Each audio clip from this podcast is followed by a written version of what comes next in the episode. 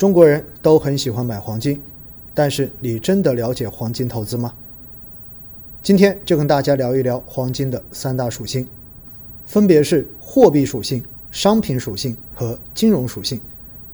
黄金既可以当做一种用途广泛的商品在社会上面流通，比如说工业制造品中间的黄金，或者说是金首饰等等。这是其优良的物理和化学特性所带来的结果。同时，黄金也是一种货币，能够体现出货币的基本特征，比如说作为衡量价值的尺度，也可以作为流通和支付的手段，因此长期以来都是财富的象征。但是，1971年，布雷顿森林体系宣布解体，美元与黄金脱钩。黄金的定价模式脱离了政府，转为由市场的供求来决定，黄金的价格随之快速上升，各种黄金投资产品不断的诞生，这又给黄金赋予了金融属性。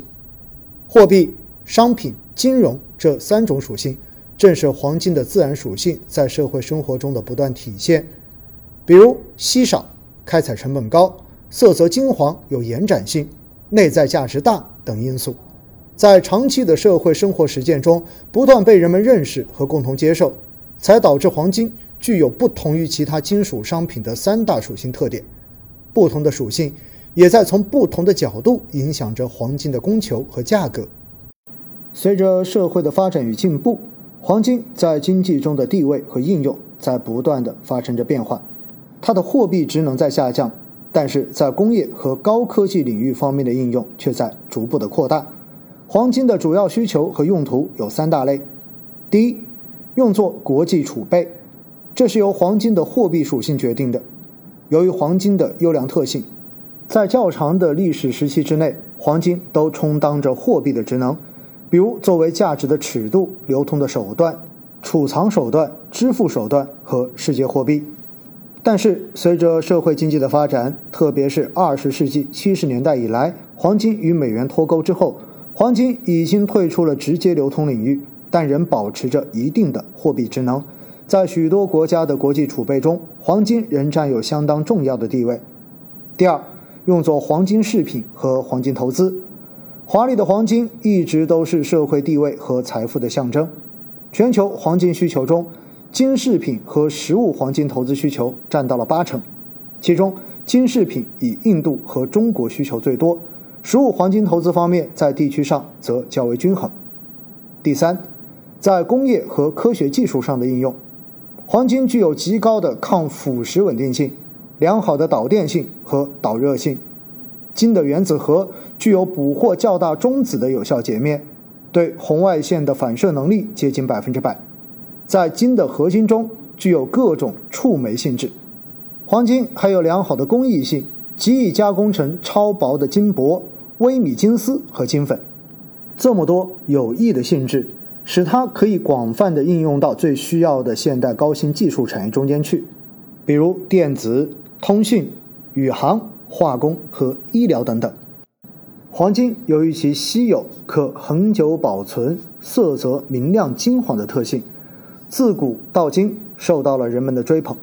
在拉丁文中，黄金的意思为曙光。古埃及文字意为可以触摸的太阳，黄金在一定程度上代表了古人对于太阳的图腾崇拜。黄金的货币属性首先体现在它的购买力上。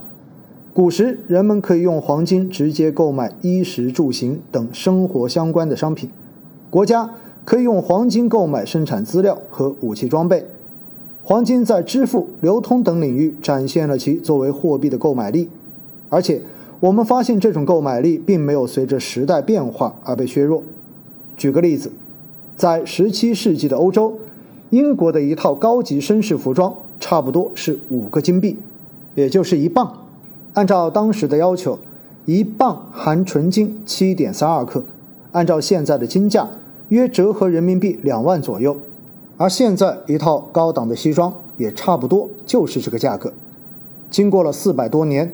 黄金的购买力基本没有发生变化，而纸币的价格早已经天差地别，所以具有货币属性的黄金可以起到抵御纸币贬值、抗通胀的作用。在我国，早在战国时期就出现了最早以金子铸成的金币。在世界历史上，金币最早出现在公元前七八世纪的西亚，而十九世纪中期开始盛行的金本位制度，则将黄金的货币属性体现得淋漓尽致。